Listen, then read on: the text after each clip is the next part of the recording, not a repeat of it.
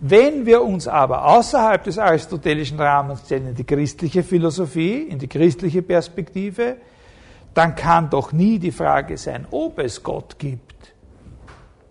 Ich meine, es gibt schon, es gibt einen gewissen Kontext, und das ist jetzt ein sehr, sehr wichtiger Punkt. Das klingt so wie eine Nebenbemerkung, aber es ist wirklich ein ganz zentraler Punkt, der für uns auch der eine ganz große Rolle spielt bei dieser Sache von Anselm. Also passen Sie auf. Ich sage, es kann doch nie die Frage sein, ob es ihn gibt. Es ist zwar schon möglich, einen Kontext zu finden, äh, wo diese Frage irgendwie wichtig wird, in einem gewissen weiteren Rahmen. Nämlich, wenn man festgestellt hat, dass es heidnische Völker gibt und gegeben hat, die nicht glauben wollen, dass es ihn gibt. Und denen man erst beweisen muss, unter Umständen, dass es ihn gibt. Ja, das ist die einzige Perspektive, in der das, und darum heißt es ja auch so, das Werk von Thomas, ne, äh, gegen die Heiden. Äh, das ist ein ganz wesentlicher Punkt. Aber ich sage, das ist wirklich das Einzige. Und warum muss man es ihnen eigentlich beweisen? Warum lassen wir es nicht blöd sterben? Oder gescheit sterben? Oder lassen sie einfach ihren eigenen Weg ausprobieren? Dafür gibt es einen Grund, weil wir wissen, dass es ihn gibt. Ja? Das ist der Grund. Der, der Grund dafür, dass man es ihnen die, die es noch nicht akzeptieren wollen, beweisen muss, ist, dass wir wissen, dass es ihn gibt und dass denen ihr Heil davon abhängt, dass sie es auch kapieren. Also, der entscheidende Punkt, den ich da machen will, ist der, dass die Grundlage dieser Art von Beweisbedürfnis nicht ein Unwissen oder eine Unsicherheit ist, ob Gott existiert, sondern ein Wissen. Wenn Sie in, einem, in dem normalen, traditionellen Rahmen der christlichen Philosophie und Aristoteles Aneignung sozusagen das Beweisbedürfnis, dass Gott existiert, besprechen wollen, dann wäre es ein großer Fehler zu glauben, dass die Existenz Gottes deswegen bewiesen werden muss, weil wir nicht sicher sind. Ganz im Gegenteil, sie muss bewiesen werden, weil wir sicher sind. Ja, das ist sehr, sehr wichtig, ganz wichtig. Und die meisten dieser Gottesbeweise, das trifft auch auf den des heiligen Anselm zu, haben überhaupt keinen Sinn ohne die Grundlage einer Überzeugung oder wie man sagt, eines Glaubens, dass es ihn gibt. Ja, gegen den Ungläubigen kann man, gegen einen borniert Ungläubigen sind diese Sachen uninteressant. Gegen einen borniert Ungläubigen. Sondern das Beweisbedürfnis beruht darauf, dass man denen, die äh, sozusagen das noch nicht die nicht von selber zu diesem Wissen gekommen ist, in der Sicherheit, dass es für sie entscheidend ist, das eben auf eine bestimmte Weise klar macht. Ja? Also, noch einmal, die Grundlage dieser Art von Beweisbedürfnis in dieser traditionell, in diesem traditionellen Setting ist nicht das Unwissen, sondern ist das Wissen, dass Gott existiert. Was aber natürlich philosophisch nach wie vor in Frage steht dabei, ist, was das Wort Sein in diesem Satz bedeutet. Dass Gott ist. Da hat man jetzt noch nichts Neues gehört. Da hängen wir noch immer bei diesen Sachen mit dem Selbstgeschaffen, Unerschaffen und so weiter herum. Wenn also der Herr Descartes, der wirklich alles andere war als ein Popularisierer der thomistischen Philosophie, wenn der sagt, er will die Existenz Gottes beweisen, dann liegt da noch einmal ein total anderer Fragehorizont vor. Und der Verdacht liegt sehr nahe, dass dieser Horizont vor allem von der Frage gebildet wird, ob es überhaupt irgendwas gibt. Weil wenn es irgendwas gibt, dann sicher auch Gott. Aber gibt es den? So ungefähr in diesem Sinn. Ha? Den interessiert ja das nicht mehr, mehr. Der schreibt ja nicht noch einmal die Summa contra Gentiles oder sowas, der Descartes. Der hat, der, der, wenn der sagt, er will die Existenz Gottes beweisen, dann geht es ihm nicht um das, sondern dem geht es um ganz was anderes. Dem geht es, letztlich sage ich, ist die vernünftigste Hypothese, zu zeigen, ob man überhaupt von irgendwas beweisen kann, dass es existiert. Wenn, dann wäre Gott der geeignete Gegenstand oder Anlass. Und das ist in der Tat jetzt noch einmal eine neue Dimension von Frage. Dass Ontologie sozusagen der äh, Versuch ist, oder wie man sagt manchmal das Wagnis, sich mit der Möglichkeit auseinanderzusetzen, dass es überhaupt nichts gibt. Und natürlich auch uns davor zu bewahren, uns zu beruhigen. Ne? Ein, ein Tonikum gegen die, gegen die Furcht, dass es vielleicht überhaupt nichts gibt. Das ist auch so eine, das ist schon für Aristoteles zum Beispiel erst recht nicht mehr nachvollziehbar. Ne? Und noch einmal sage ich, vielleicht ist es auch ganz richtig, wenn man diese Frage nicht nachvollziehbar findet. Aber wenn Sie verstehen wollen, welche Blüten die europäische Philosophie und vor allem die europäische Philosophie in ihren Spitzenleistungen in den letzten 400 Jahren getrieben hat, dann muss man sich damit beschäftigen. Man kann die Leute nicht verstehen, wenn man sie nicht so versteht, dass sie eben diese Art von Frage verfolgt haben oder für sinnvoll erachtet haben. Und einen ganz gewaltigen technischen Aufwand betrieben haben, um diese Art von Fragen zu beantworten.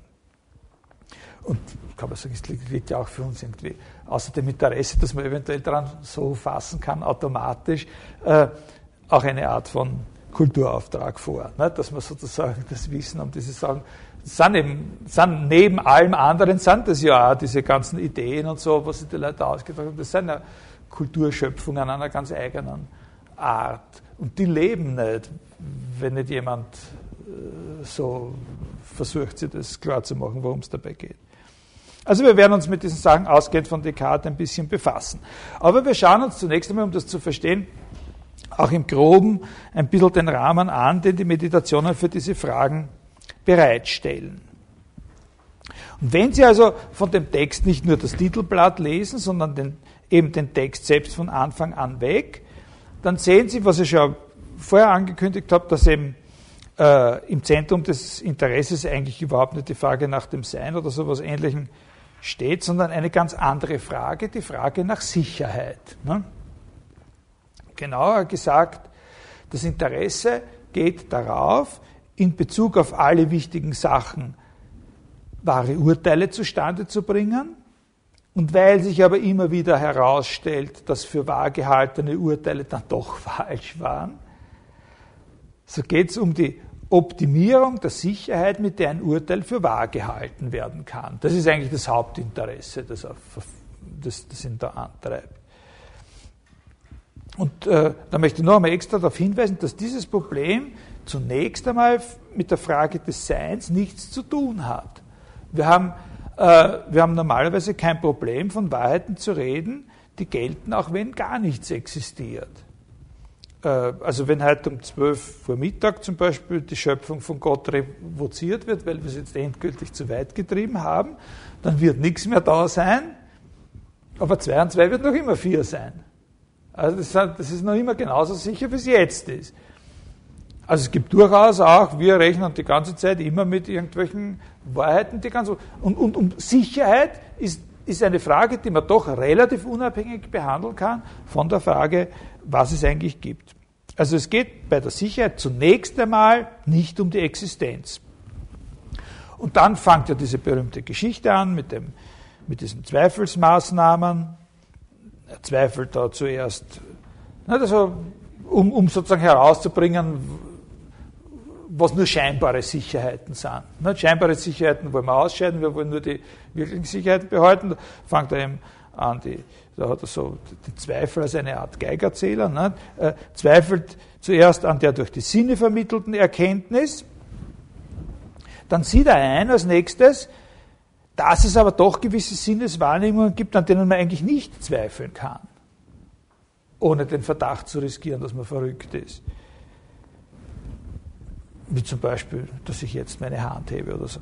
Dann fällt ihm aber ein, dass das gesamte System der Sinneswahrnehmung als solches nicht verlässlich genug ist. Das sind alles eigene Etappen. Das ist ein sehr, also nach wie vor, glaube ich, hat noch niemand wirklich eine echte Mikroanalyse dieser äh, aller, aller berühmtesten Textstellen ne, in der neuzeitlichen Philosophie zustande gebracht. Dann sieht er als nächstes, nachdem er also gesehen hat, dass eigentlich auch unter den Sinneswahrnehmungen durchaus welche gibt, die man nicht bezweifeln kann, fällt ihm dann ein, man könnte eigentlich das gesamte System aushebeln. Denn zwar ist es so, dass wenn ich sehe, dass ich meine Hand hebe, es da eigentlich nichts zu bezweifeln gibt. Es gibt eigentlich nichts, dessen ich mir sicherer sein kann, als dass ich meine Hand hebe, wenn ich meine Hand hebe und das sehe und fühle. Aber es ist auch schon vorgekommen, dass ich so etwas nur geträumt habe und in meinem Traum so überzeugt war, dass ich die Hand hebe, wie ich auch im Wachen nicht überzeugter sein könnte und trotzdem habe ich sie nicht gehoben. sondern sie ist noch immer unter meinem Kopfpolster. Also, sagt Descartes, genügt die Sinneswahrnehmung als Ganze dem Standard einer ultimativen Sicherheit nicht. Das ist auch schon wieder so ein Punkt, glaube ich, muss man nicht akzeptieren, was er da sagt. Ne? Da macht das es einfach ein bisschen zu leicht. Dass ich träumen kann, was, dass ich das, was mir auch durch die Sinne präsent sein kann, auch träumen kann, heißt nicht unbedingt was Nachteiliges für die Sinneswahrnehmung. Das ist eigentlich nicht wirklich ein Grund, sozusagen von der Sinneswahrnehmung enttäuscht zu sein, weil das heißt ja nur, dass ich nicht immer ganz sicher sein kann, ob es sich überhaupt um Sinneswahrnehmung handelt. Aber okay, lassen wir das auf sich äh, beruhen. Folgen seinem Gedanken weiter. Wir akzeptieren das. Wenn es also so sein kann, dass ich träume und dadurch der Wahrheitsanspruch der Vorstellungen, die ich habe, problematisiert ist, so gibt es doch jetzt wieder gewisse Einsichten, für deren Wahrheitsanspruch es gleichgültig zu sein scheint, ob ich träume oder nicht. Eben solche Sachen wie das 2 und 2 4 ist. Und da könnte man jetzt wieder sagen, eigentlich haben wir jetzt da erreicht, was wir wollten. Sichere Wahrheiten. Ja, fällt ihm wieder was Neues ein. Nicht? Die Sache mit diesem Täuschergott. Es könnte sein, sagt er, dass es da irgendein All oder übermächtiges Wesen gibt, das mich sogar darin täuscht, dass 2 und 2 4 ist. Ich habe im vorigen Sommersemester ein bisschen darüber gesprochen, was es eigentlich hassen kann, dass ich da getäuscht wäre. Was ist ein Szenarium dafür, dass es irgendwie anders ist? Aber was heißt, dass es anders ist? Welcher, welche Art von Sachverhalt muss da unabhängig bestehen? Und so, sehr schwierig. Ne?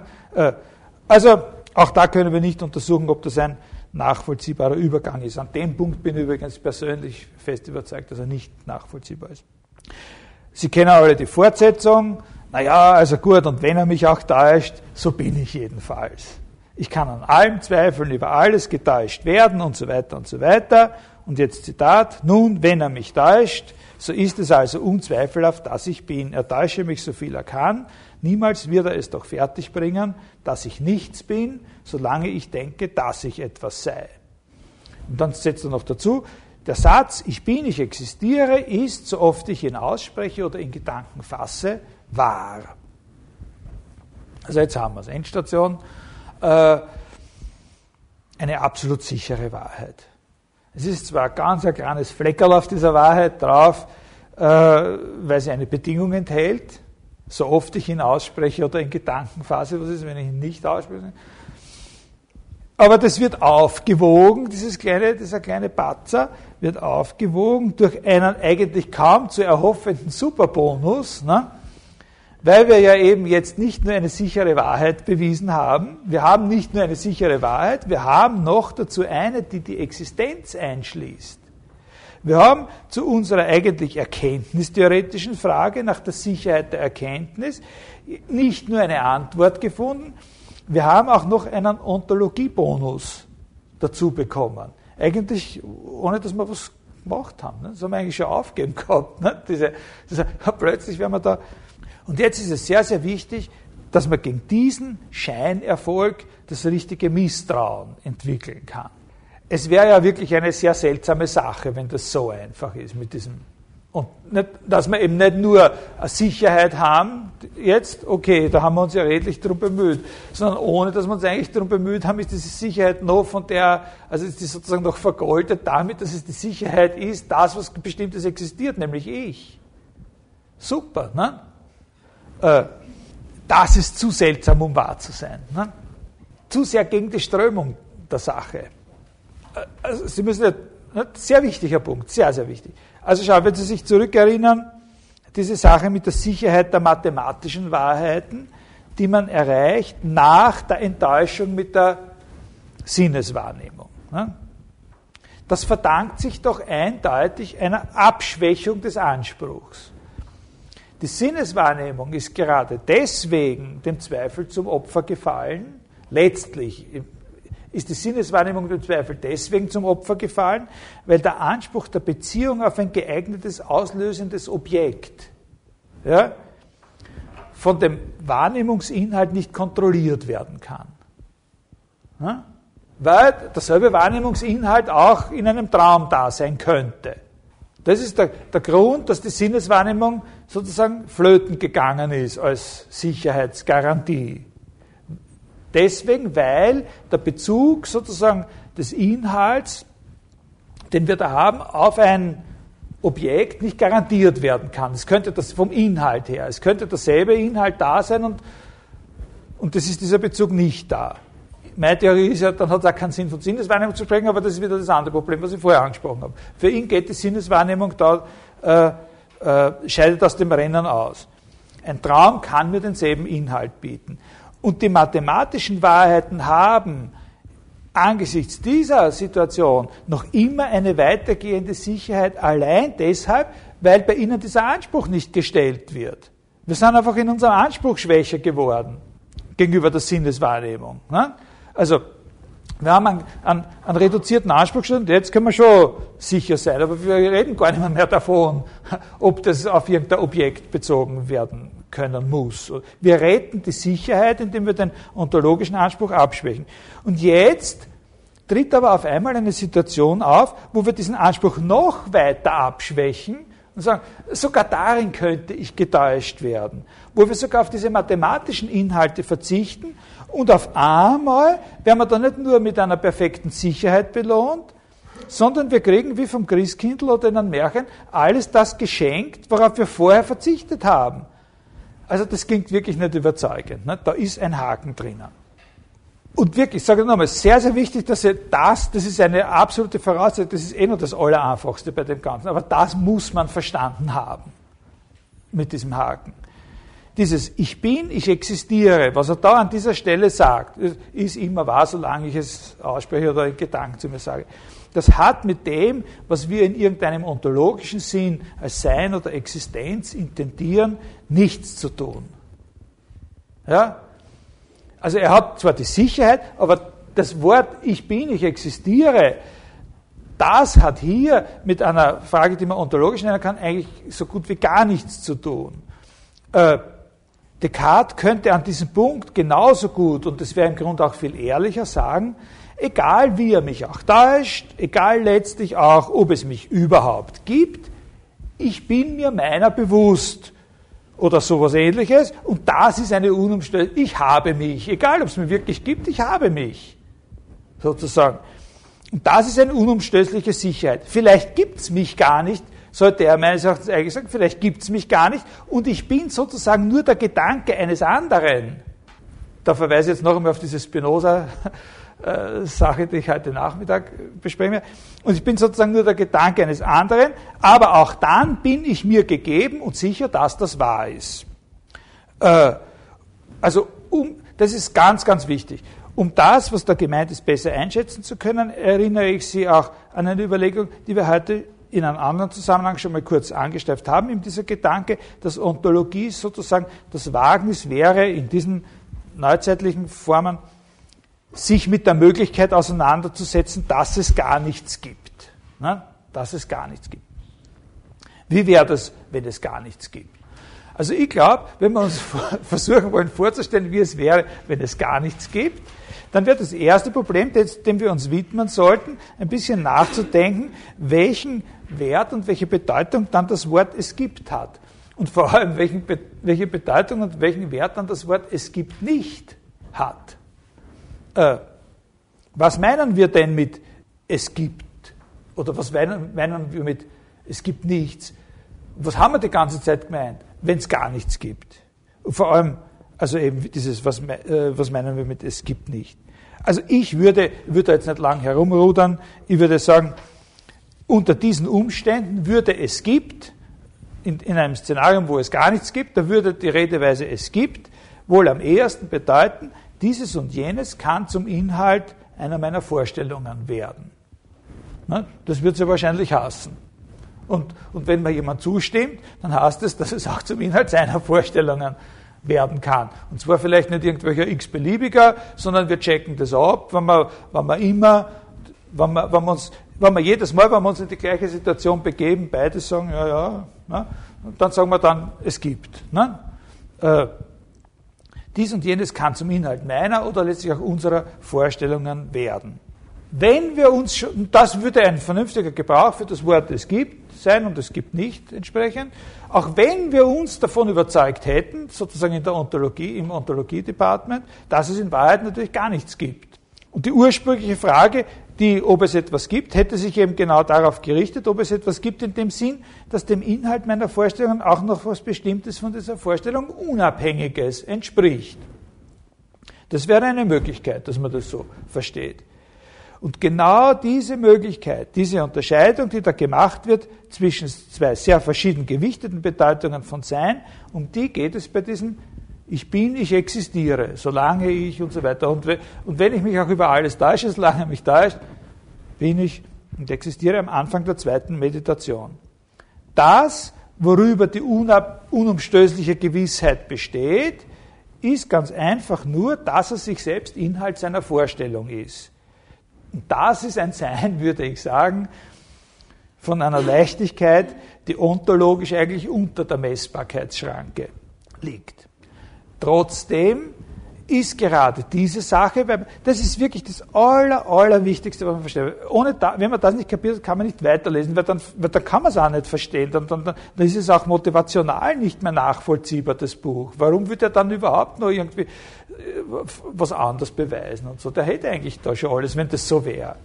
Trotzdem ist diese Sache sehr, sehr wichtig, gerade wenn man verstanden hat, was es nicht leistet. Man muss nur richtig einschätzen, es ist eben nicht das Ziel, sondern erst der Anfang von dem, was bei Descartes ontologische Fragestellung ist.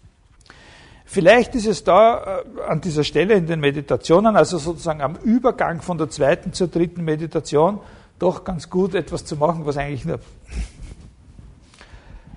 also irgendwie ein blödes Wort, äh, durch ein blödes Wort bezeichnet wird, eine Unterscheidung zu machen zwischen einem Text und einem Subtext.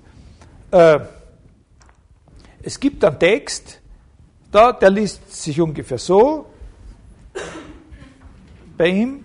Wir haben jetzt festgestellt, und zwar über alle Zweifel haben, dass es etwas gibt und das bin ich. Äh, das ist aber, sagt der Text weiter, sehr wenig und nicht sehr befriedigend. Insbesondere deswegen nicht sehr befriedigend, weil diese Gewissheit immer nur genau so lange anhält, als ich mich wirklich denke. Also sind die Aussichten sehr, sehr schlecht, den Umfang meiner Erkenntnisse zu erweitern, weil immer, wenn ich an was anderes zu denken versuche, was ich auch gerne erkennen würde, immer dann ist diese Sicherheit schon wieder futsch und ich kann wieder zurück auf Feld 1, Meditation 1. Ne? Also ist mein Problem jetzt, wie ich es machen kann, dass ich die Existenz von etwas anderem beweise und zugleich diese Sicherheit erhalten. Und genau dieses Problem, wie kann ich es machen, dass ich diese Sicherheit, die an meinen Selbstbezug gebunden ist, an dieses Ich habe mich, gebunden ist. Wie kann ich die erhalten und trotzdem zugleich die Existenz von etwas anderem beweisen, auch wenn ich weiß, dass jedes Mal, wenn ich sozusagen von dem abgebe, eigentlich schon äh, wieder die Grundlage für so einen Beweis verloren haben werde. Das ist sozusagen das Problem, das durch den Gottesbeweis in der dritten Meditation gelöst wird. Und äh, das jetzt nicht, das ist nicht, was uns jetzt so interessiert, aber das habe ich in der Descartes-Verlesung im vorigen Semester ja ausführlich genug dargestellt. Deswegen kann dieser Gottesbeweis in der dritten Meditation, das ist jetzt wirklich nur Fußnote, nur so verstanden werden, dass er nicht zuerst die Existenz Gottes beweist und dann, dass der kein Betrüger sein kann, sondern er kann nur so verstanden werden, dass er in einem Zug beweist, dass ein Gott, der kein Betrüger sein kann, existiert. Weil bevor ich nicht klar gemacht habe, dass der kein Betrüger ist, kann ich gar nicht, habe ich gar nicht die Garantie dafür, dass ich überhaupt die Existenz von irgendwas anderem beweisen kann. Aber das interessiert uns jetzt nicht. Also auf der Textebene schaut so aus. Wir haben äh, herausbekommen, dass es etwas gibt, das bin ich, das ist aber zu wenig, wir möchten gerne auch beweisen, dass es noch was anderes gibt und das ist ein Spezialproblem. Weil das, wovon wir uns überzeugt haben, dass es gibt, haben wir auf eine Art und Weise erreicht, äh, die gerade ausschließt, dass wir auch von was anderem und so weiter. Auf der subtextuellen Ebene wissen wir, dass das nicht stimmt. Habe ich Ihnen gerade vorher gesagt, dass das eigentlich nicht stimmt. Ich habe nicht bewiesen, dass es mich gibt, in dem Sinn, wie ich mir zu beweisen vorgenommen habe, dass es jenen anderen gibt. In Wirklichkeit wird dieser andere der Erste sein, In Wirklichkeit wird dieser andere der Erste sein, von dem ich einen Beweis führen werde, dass es ihn gibt. Von mir selber habe ich so einen Beweis überhaupt nicht geführt. Ich habe nur die Sicherheit meines Selbstbezuges festgestellt.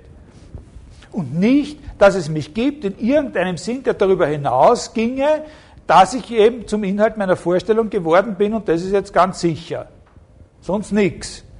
In Wirklichkeit wird der erste Beweis der Existenz von irgendwas dieser Gottesbeweis sein, der in der nächsten Meditation kommt. Wir haben aber auf der subtextuellen Ebene nicht nur diese, könnte man jetzt sagen, denunziatorische oder ein bisschen hämische Perspektive zur Verfügung, sondern auch etwas Positives. Wir haben ja eine Sicherheit und nicht gar nichts. Wir haben diese Sicherheit der Selbstübereinstimmung. Ich bin mir selbst Inhalt meiner Vorstellung. Und wir können daher die Frage auch schon, wenn auch nur geringfügig präzisieren, können wir diese Sicherheit benutzen, um von ihr aus auf so eine unabhängige Existenz zu schließen. Und wenn Sie jetzt dann auf diese dritte Meditation schauen, die hat den Titel Über das Dasein Gottes, dann sehen Sie, äh, dass diesen Beweis, dass Gott existiert, der wird im 27. Absatz, im wird er zum ersten Mal positiv abgeschlossen dass also diesem Beweis sehr umfangreiche und sorgfältige Vorbereitungen vorangehen. Also das ist ein Beweis, der ist, der ist nicht so, so, sondern da wird auf vielen, vielen Seiten sehr umwegig, sehr weit ausholend und in Bereiche ausholend, die eigentlich ein bisschen komisch sind äh, für Descartes.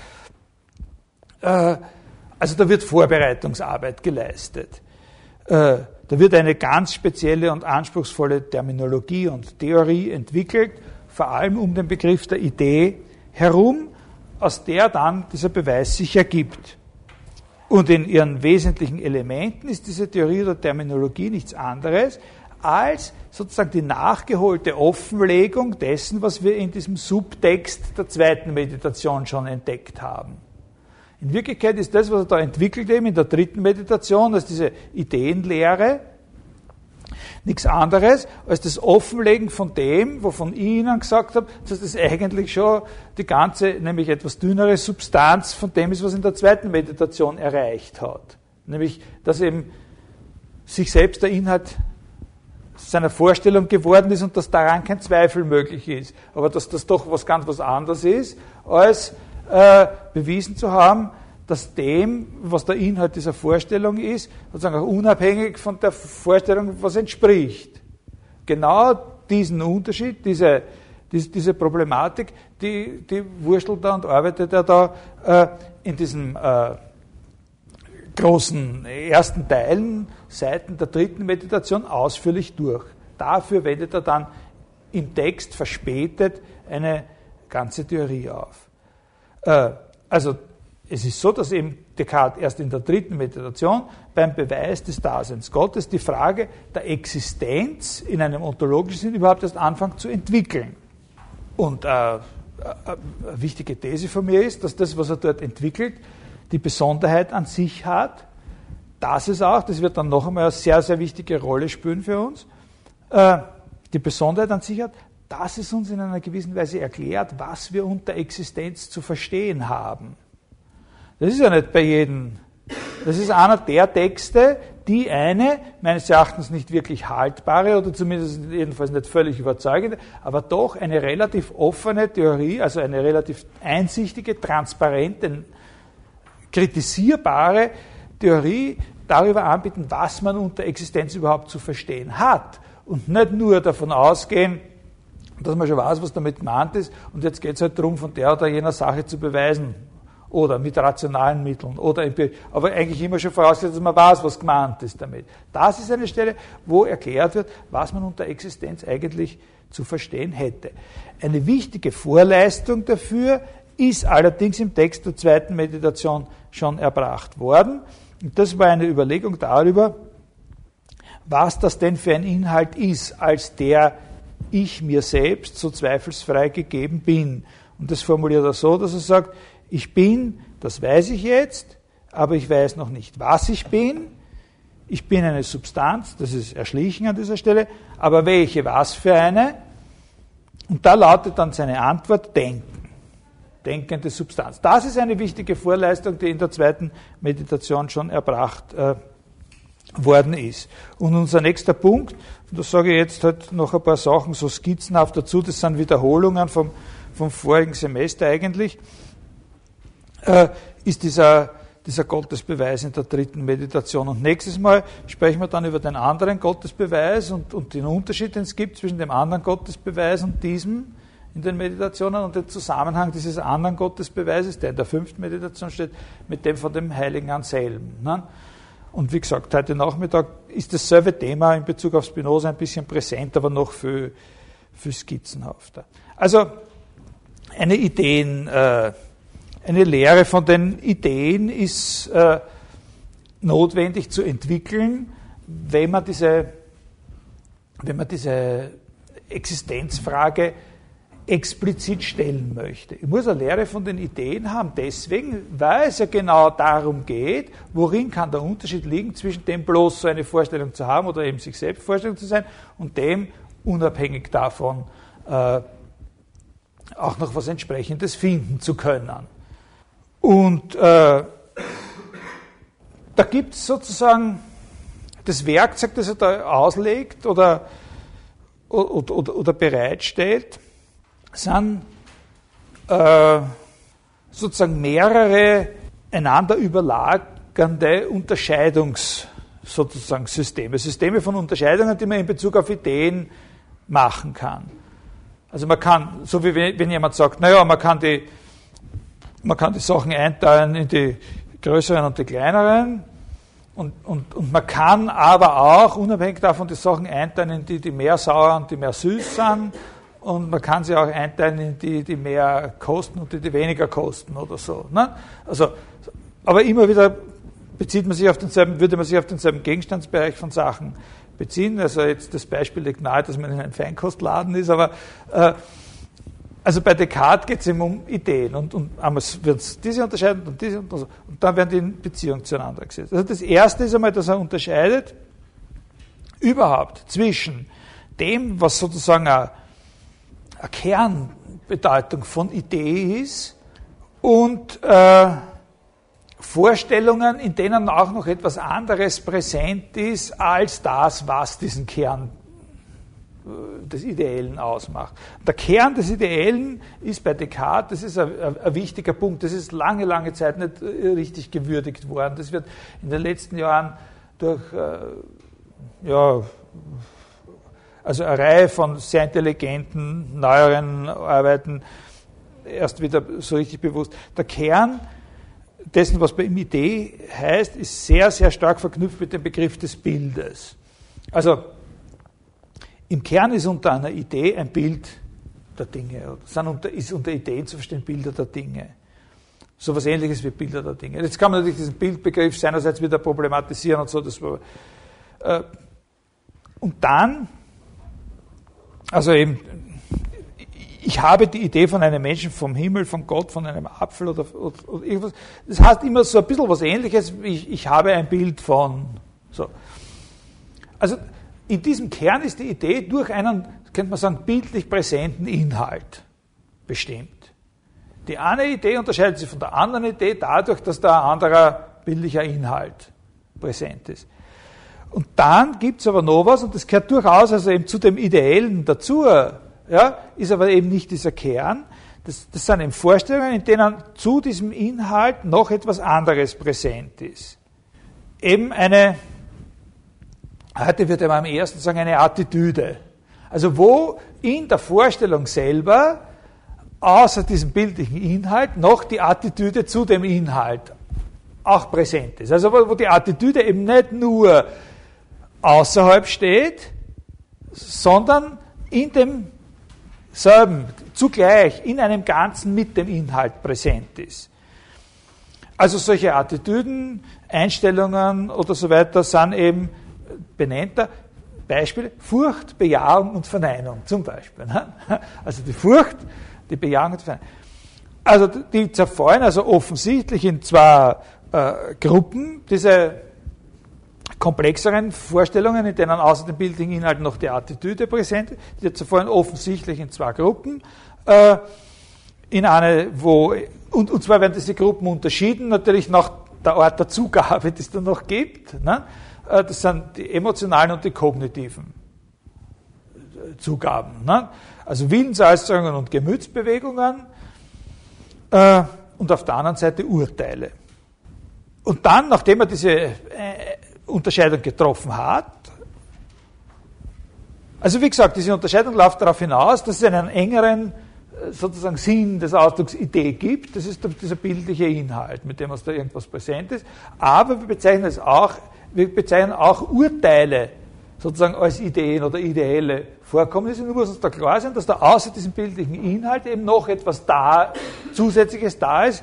Er verwendet dort das Wort reflexiv, glaube ich auch. Reflexive Vorstellung. Und, und das ist zum Beispiel die Bejahung, die Affirmation des Inhalts.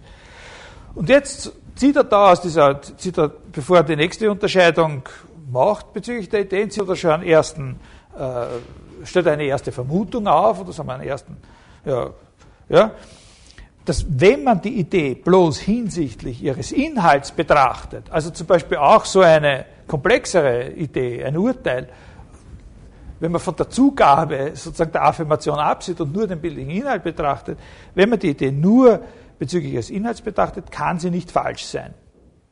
Wenn ich mir eine Ziege vorstelle, stelle ich mir eine Ziege vor. Da gibt es keine Möglichkeit, dass das. Ne? Da geht es nicht darum, äh, dass ich mich in einem solchen äh, Fall nicht irren kann. Das ist gewissermaßen bezüglich eines solchen bloßen ideellen Inhalts gar nie die Frage. Ideelle Inhalte sind nicht von der Art, dass man sie in Bezug auf wahr oder falsch befragen könnte. Bei den anderen, also sagen wir bei diesen emotionalen ideellen oder emotional oder wie, wie sagen wir da, äh, willentlich gefärbten äh, ideellen Vorgängern, ist es auch so.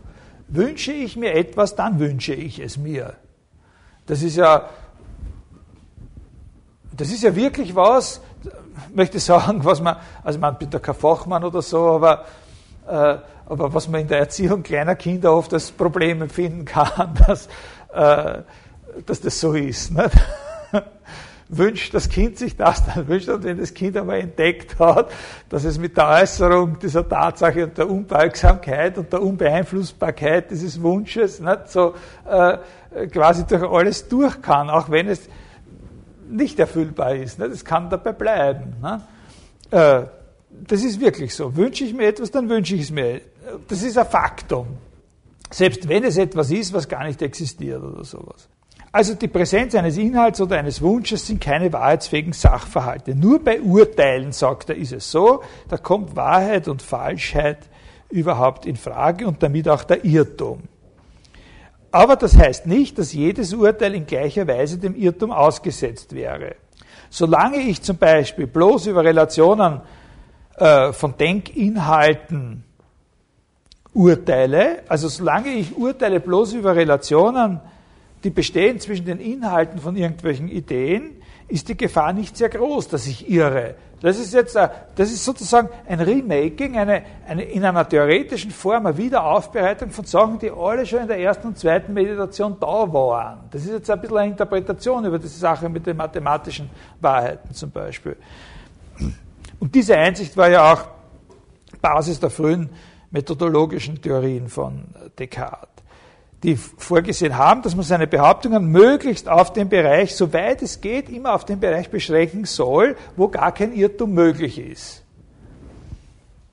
Riskant aber sind die Urteile, wo ich etwas über das Verhältnis eines ideellen Inhalts zu einem davon verschiedenen Ding aussage. Insbesondere, wo ich sage, dass eine Idee einem von ihr verschiedenen Ding ähnlich ist, zum Beispiel, oder sowas. Ja? Das ist aber natürlich genau die Sache, die jetzt ansteht oder interessiert. Das ist ja genau das, was das Problem mit diesem Existenzbeweis Gottes ausgelöst hat. Wie kann man das, auch was ich dann da von dem Kant vorgelesen habe, ne? auf welchem Grund ist es möglich, dass die Vorstellung in mir auf einen davon verschiedenen Gegenstand bezogen sein kann. Wenn ich die Existenz eines von mir verschiedenen Dinges beweisen will, besteht das ja immer genau darin, dass ich mir zuerst die Idee dieser Sache vergegenwärtige und dann ein Urteil darüber abgebe, ob dieser Idee etwas bestimmtes anderes entspricht. Also da mache ich jetzt für heute Schluss. Nächstes Mal wie gesagt, gehen wir diesen Beweis äh, in ganz groben Zügen und zugeschnitten auf unsere Frage mit diesem Existenz und Dasein ein bisschen durch und stellen dann vor allem den Gegensatz zwischen diesem Beweis und dem Argument in der fünften. In der fünften Meditation beweist er noch einmal die Existenz Gottes. Und es ist sehr, sehr wichtig zu verstehen, wie sich diese beiden Beweise zueinander verhalten. Ich weiß nicht, habe ich das im vorigen Semester eigentlich dann noch behandelt, diesen Beweis in der fünften Meditation? wie ich da diese Descartes-Verlesung gemacht habe. Na, ist ja wurscht. Also jedenfalls, dieser Beweis in der fünften Meditation ist der, von dem alle Leute sagen, den hat er sich von dem heiligen Anselm geborgt. Nicht? Äh, und, äh, und da werden wir uns daher die Originalfassung dieses Beweises anschauen und dann, was aus dieser Konstellation.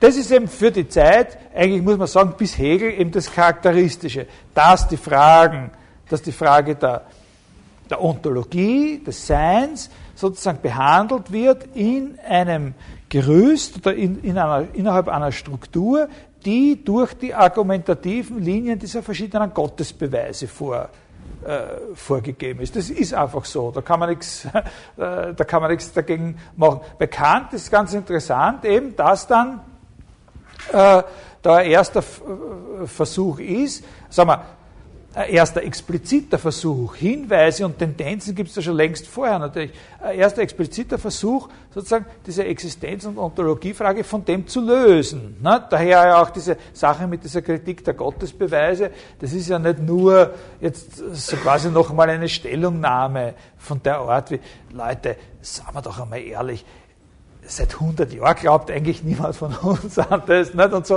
Äh, und ich habe ja gesagt, in Wirklichkeit hat nie wer daran geglaubt, dass das was bringt. Ich habe ja gesagt, nicht? das Bedürfnis, das Dasein Gottes zu beweisen, in der christlichen Tradition basiert nie darauf, dass ein Notstand besteht, dass man es selber nicht weiß, sondern das Bedürfnis, das Dasein Gottes zu beweisen, basiert darauf, dass man weiß, dass er existiert. Ne? Äh, und und, äh, und bei Kant gibt es eben dann diesen ersten wirklich expliziten und groß angelegten Versuch, so quasi die Begriffswelt, die da sich entwickelt hat und die, und die strukturellen Probleme und Fragestellungen der Ontologie sozusagen abzulösen von dieser, äh, von dieser Gottesbeweisfrage und natürlich auch abzulösen von einem Gesamtsyndrom, das er eben mit dem Wort äh, Dogmatismus äh, bezeichnet. Ne?